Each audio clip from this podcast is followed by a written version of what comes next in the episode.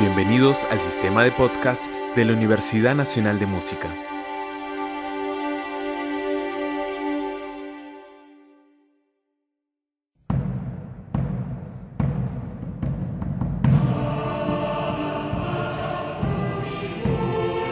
La Universidad Nacional de Música presenta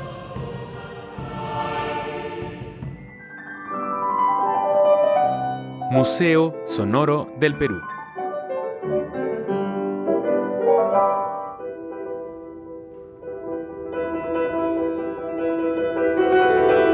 Recorrido por las más diversas expresiones de la creación musical peruana. Con la conducción de Aurelio Tello, magíster en musicología, compositor, director coral y profesor universitario.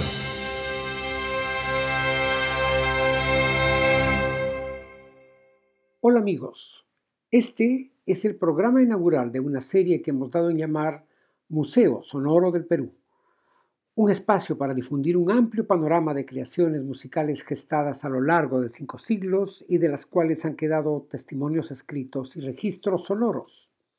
Esta emisión forma parte de las actividades de la Universidad Nacional de Música que nos permitirán dar un recorrido por diversidad de géneros, estilos, lenguajes, formas musicales, compositores y experiencias sonoras variadas. Un primer acercamiento será el de conocer la producción de aquellos creadores de quienes hoy se dispone de un registro sonoro de sus obras. El huésped de esta ocasión es uno de los más prolíficos compositores del siglo XVII y a su vez uno de los más destacados de toda nuestra América por la finura de su polifonía, por la calidez de sus armonías y por la perfección de su escritura. Hablo de Juan de Araujo, maestro de capilla en las catedrales de Lima, Cusco y Charcas y genuino representante del siglo de oro en la América barroca. Y no empezamos este programa sin escuchar una obra que preludie lo que voy a hablar de nuestros compositores. Así que dejaré que nuestro auditorio se haga una idea de quién es Araujo oyendo una de las piezas que nos ha legado. Vamos a escuchar un himno a San Juan, basado en el antiguo texto del cual nació el nombre de las notas musicales y cuya primera estrofa dice Ut laxis, re sonare fibris, mira storum famuli tuorum, solve poluti labi reatum, Sancte Ioannes. La escritura es austera como conviene un texto latino y deja claro el profundo conocimiento de la tradición gregoriana que tenía Juan de Araujo. Está escrita para un tenor solista y dos coros a tres y cuatro voces respectivamente, una clara evidencia del manejo diáfano de la policoralidad, uno de los signos del barroco hispánico que tenía Juan de Araujo. La interpretación estará a cargo del ensamble Lima, el ensamble Louis Berger y el coro de niños cantores de Córdoba dirigidos por Gabriel Garrido.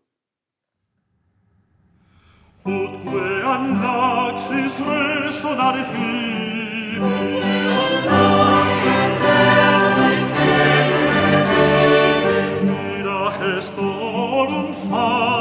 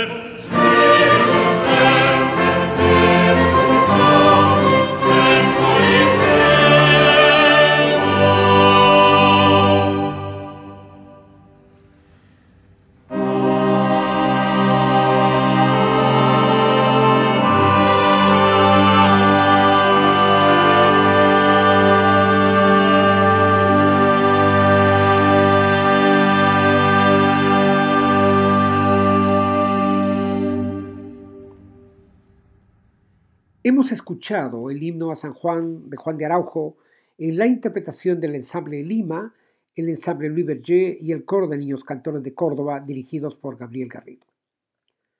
¿Quién era Juan de Araujo? Juan de Araujo había nacido en Villafranca de los Barros, Badajoz, en 1646.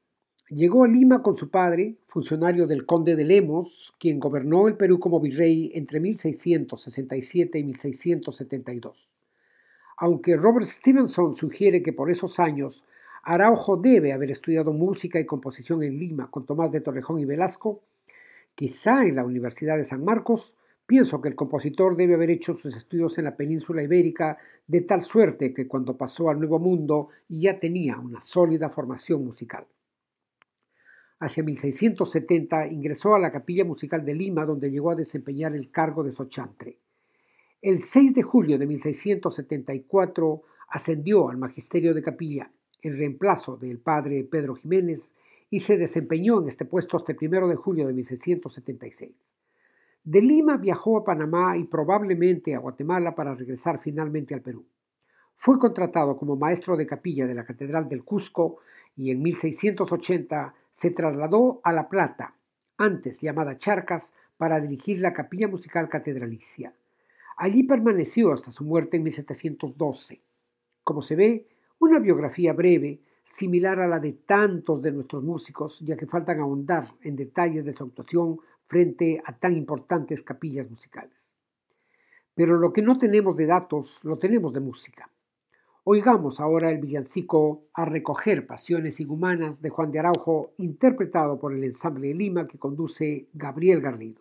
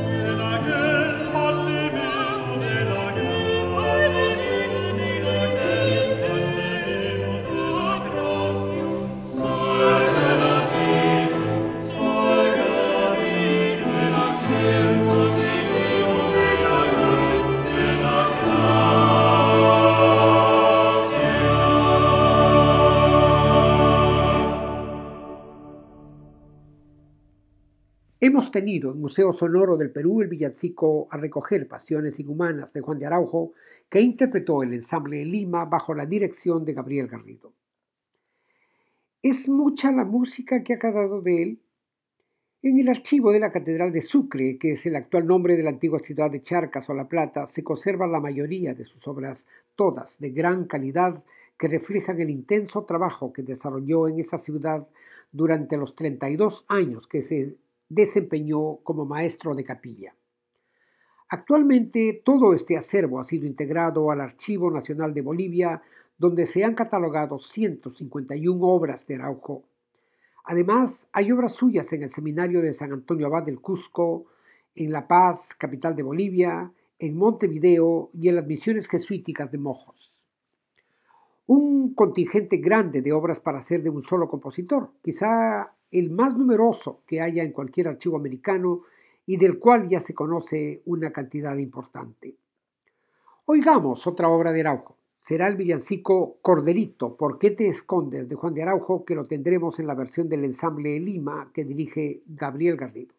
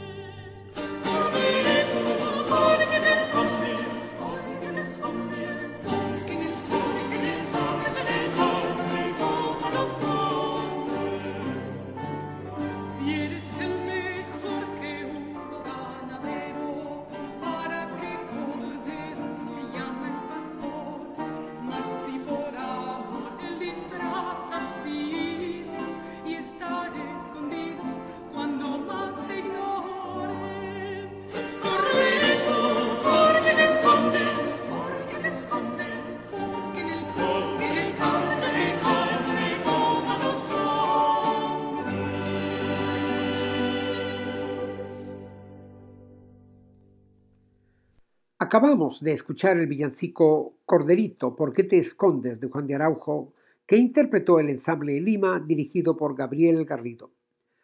Por el estilo de la música, Juan de Araujo comparte rasgos estilísticos con algunos músicos contemporáneos suyos como Antonio de Salazar, el gran compositor de Puebla y México, y de su antecesor Juan García de Céspedes, de José de Cascante, el maestro de la Catedral de Bogotá, de Tomás de Torrejón y Velasco, que ejerció su magisterio en Lima, de Antonio Durán de la Mota, que componía en la iglesia mayor de la ciudad de los mineros bolivianos de Potosí, si hemos de mencionar a los del ámbito americano pero también tiene estrechas correspondencias con Juan Hidalgo, Cristóbal Galán, Manuel de Villaflor, Mateo Romero o Sebastián Durón si dirigimos la mirada a la península ibérica. Con todos ellos compartió un estilo de música que identifica al barroco español del siglo de oro evidente en el cultivo del villancico polifónico con bajo continuo, de la música policoral y de la incorporación de rasgos rítmico-melódicos absolutamente originales de la cultura hispanoamericana, como podremos ver en la siguiente obra que vamos a escuchar. En esta ocasión se trata del villancico Aquí, aquí, valentones de nombre para la fiesta de San Francisco de Asís de Juan de Araujo, que oiremos con el ensamble villancico de Suecia que dirige Peter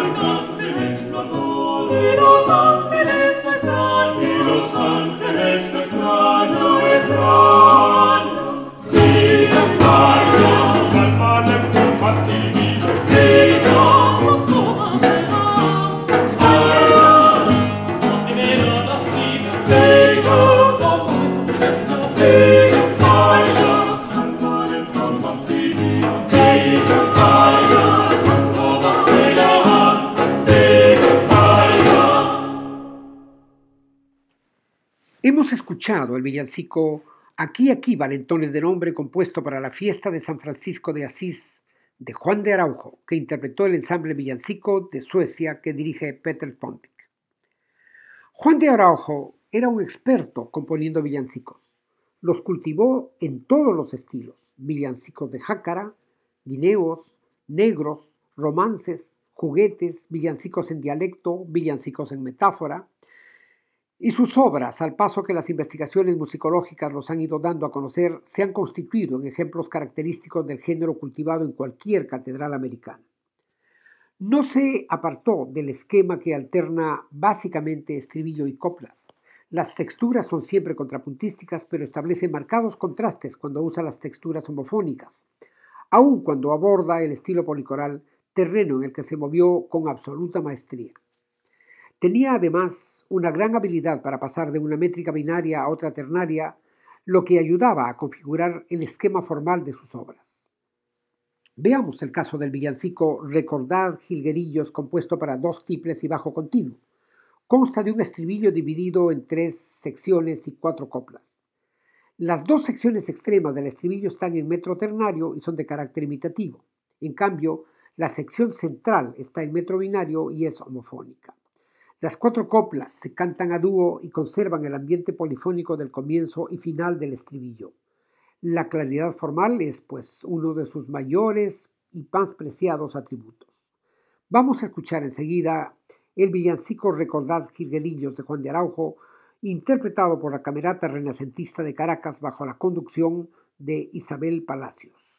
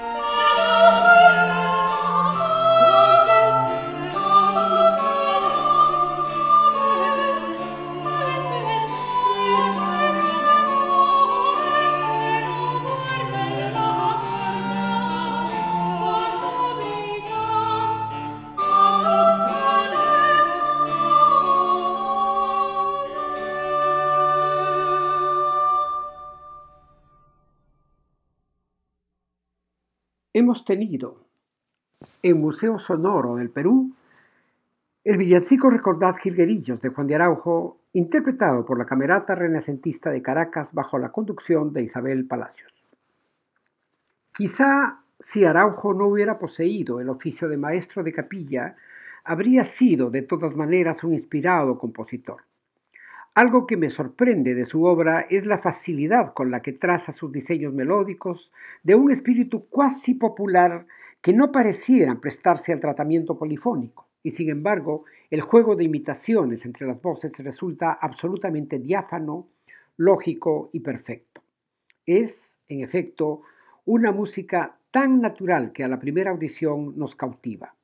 Particularmente en los dúos o en los villancicos a tres y a cuatro voces, Araujo alcanza un refinamiento como pocas veces he visto en compositores de esa época, de ese siglo XVII, que en las letras había llegado al alambicamiento verbal, al juego gongorino de palabras, al uso y abuso de imágenes y metáforas.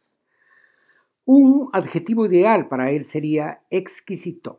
Vamos a comprobarlo oyendo el villancico Dime amor, qué prodigio es aqueste a cuatro voces, en el que hace un sensacional juego contrapuntístico en el estribillo para dejar luego que las coplas se canten a solo. Juzgo que esta es una de las obras maestras no solo del catálogo de Araujo, sino de toda la música de la época colonial. El ensamble Lima, bajo la dirección de Gabriel Garrido, nos dejará escuchar su interpretación de villancico Dime amor, qué prodigio es aqueste de Juan de Araujo. de mi amor que prodigio el sacristio que fuego es las las las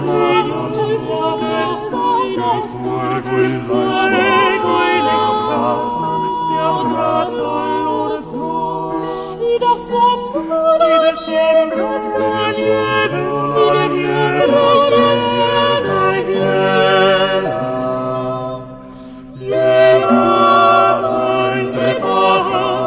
encienden ardor amor que el incendio se llena se llena de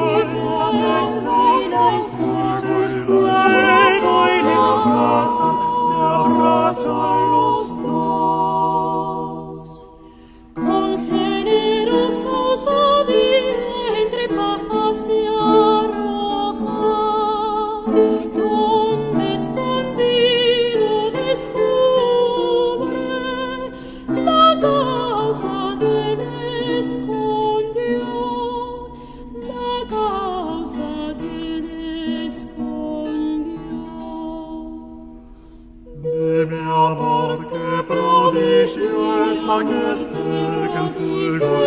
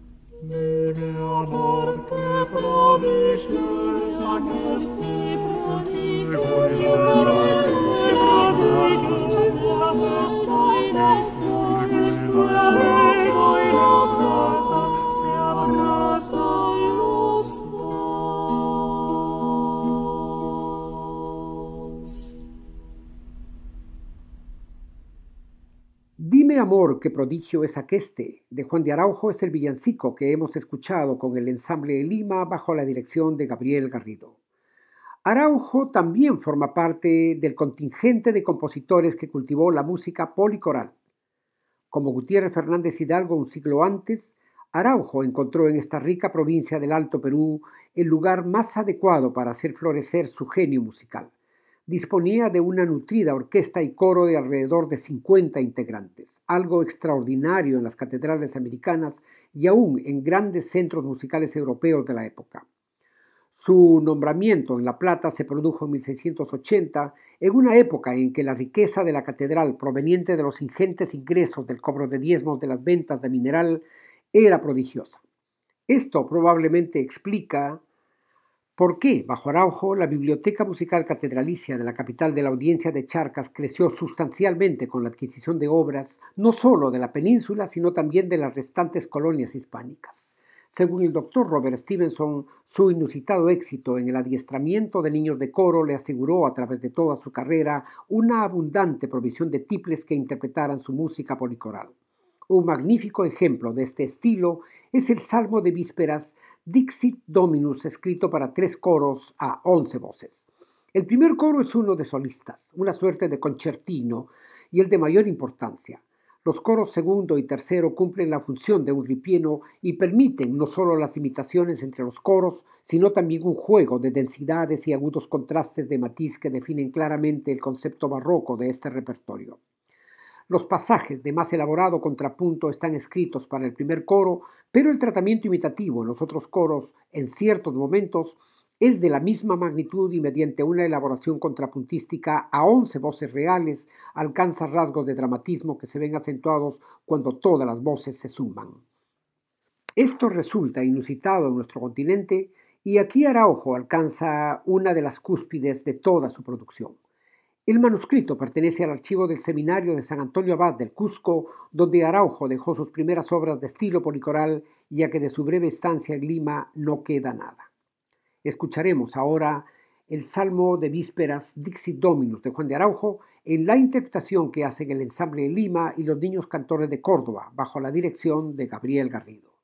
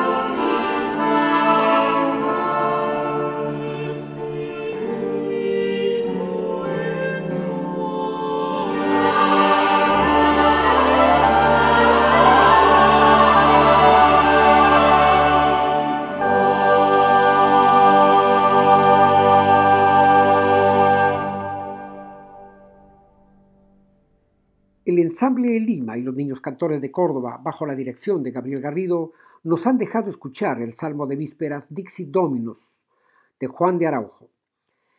Igualmente impactante como las otras es esta obra. Araujo era todo un maestro de la polifonía a dos o a once voces, componiendo villancicos o polifonía latina. ¿Cómo era el ambiente en el cual trabajó Juan de Araujo? Daremos una mirada al territorio que acogió a este magnífico maestro. Se conoce a Charcas como la ciudad de los cuatro nombres. Durante el siglo XVI se le llamó con ese nombre, Charcas. En el XVII cambió al de La Plata. Más tarde se llamó Chuquisaca. Y ya en la época independiente tomó el nombre del lugarteniente de Bolívar, el del mariscal Antonio José de Sucre.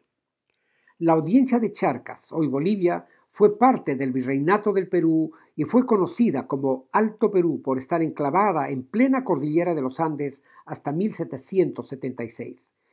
Después formó parte del virreinato del Río de la Plata cuando la capital se había mudado a Buenos Aires. Las minas de plata y otros metales preciosos de Charcas y especialmente del Cerro de Potosí hicieron de esta audiencia una de las provincias más ricas de la América hispana. La ciudad de Charcas se fundó en 1538 y llegó a ser el centro más refinado y elegante centro artístico del Alto Perú. La Universidad de San Francisco Javier se inauguró en 1624 y pronto devino una de las más destacadas de América después de las de México y Lima. El elenco que formaba la capilla musical catedralicia contaba con excelentes cantantes e instrumentistas. Los sopranos castrados, los famosos castrati, no fueron en absoluto corrientes en las catedrales americanas por ser un lujo que estaba más allá de sus posibilidades. No obstante, el capón tiple Francisco de Otal fue contratado en 1618, poco después de la muerte de Araujo, y causó sensación a su llegada. Su salario inicial fue fijado en la astronómica suma de mil pesos anuales, exactamente el doble de los emolumentos del maestro de capilla, aún de la estatura de Fernández Hidalgo o Juan de Araujo. Quizá este último dato nos dé una idea de la riqueza que había en La Plata y al amparo de la cual Araujo pudo realizar su obra. Escucharemos otro de sus maravillosos villancicos, el juguete de Navidad, Hay andar, andar, a cantar, a tocar y a bailar, de fuertes acentos populares y festivos, remarcados por el diálogo entre solistas y coro y el ritmo juguetón. Un largo estribillo precede a cuatro coplas que alternan con un fragmento del mismo estribillo. Quizá en estas obras se halla el germen de la incontable cantidad de villancicos populares que luego se han cantado diseminados a lo largo de todo nuestro continente. Vamos a escucharlo interpretado por el grupo de canto coral de Buenos Aires con la conducción de Néstor Andrenachi.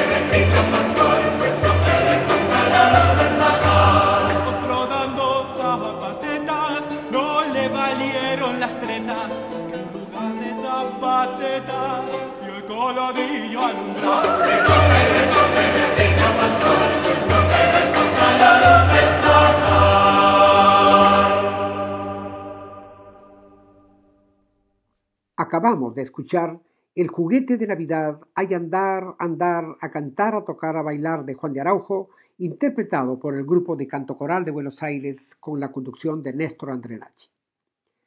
Después de escuchar este villancico, pienso cuán cercano está el espíritu de la música de Juan García de Céspedes y ese hermoso juguete que se llama Convidando esta la noche. Son varios los juguetes de Araujo de este corte que han quedado, incluyendo los villancicos de gitanos y gitanas, y solo hay que esperar que los grupos dedicados a este repertorio los difundan. Después de escuchar estas piezas, me reafirmo en la idea de que Araujo es un músico superior en todo el panorama de la música colonial americana, tan directo, tan versátil, tan pleno de sabiduría y ciencia musical y a la vez tan fresco y espontáneo como ya lo hemos señalado. Tengo aquí un rorro de Navidad que es un género de villancico para acunar al niño. Lo juzgo una de las obras más hermosas y conmovedoras de este compositor. Es el que se titula Avecillas Sonoras, un dúo para tiples y bajo continuo. Vamos a escucharlo en la interpretación de las sopranos Adriana Fernández y Marta Almajano con el acompañamiento del ensamble de Lima y la dirección de Gabriel Garrido.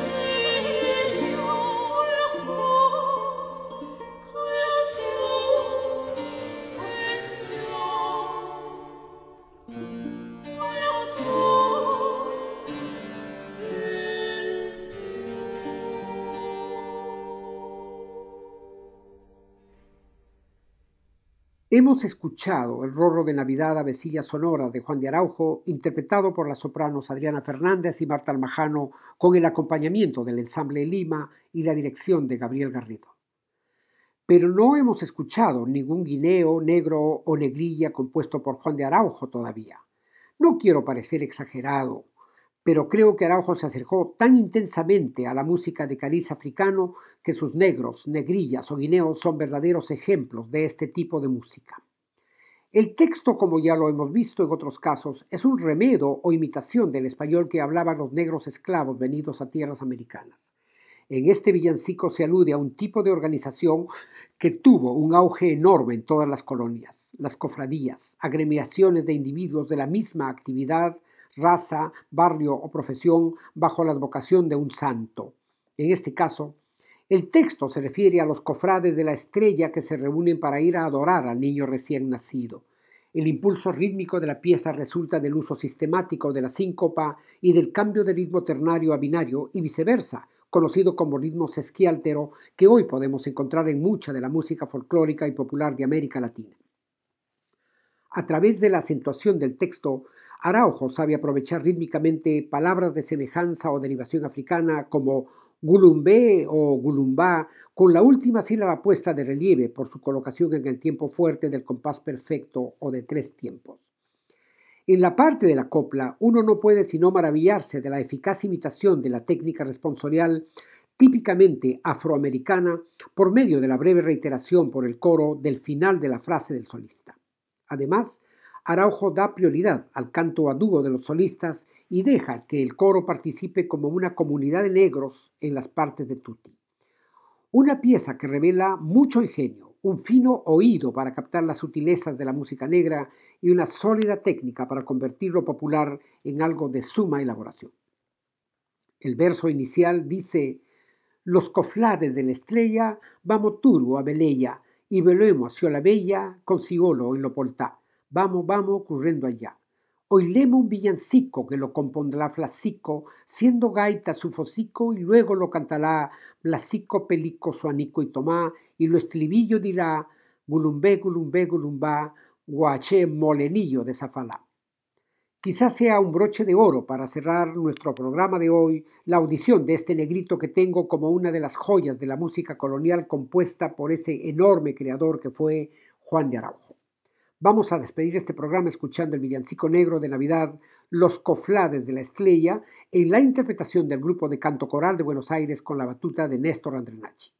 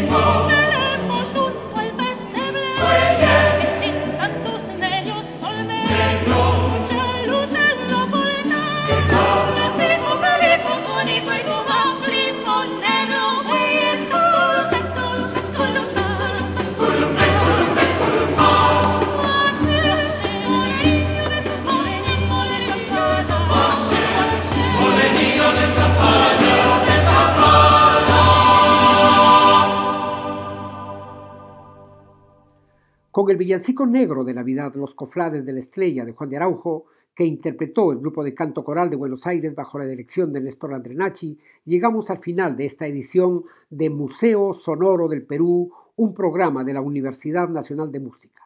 Los espero en nuestra próxima emisión.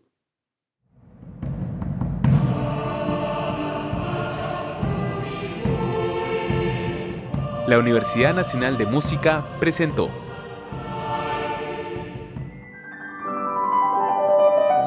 Museo Sonoro del Perú.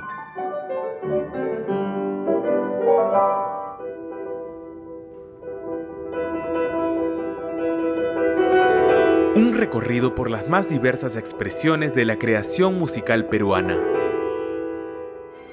Con la conducción de Aurelio Tello, magíster en musicología, compositor, director coral y profesor universitario.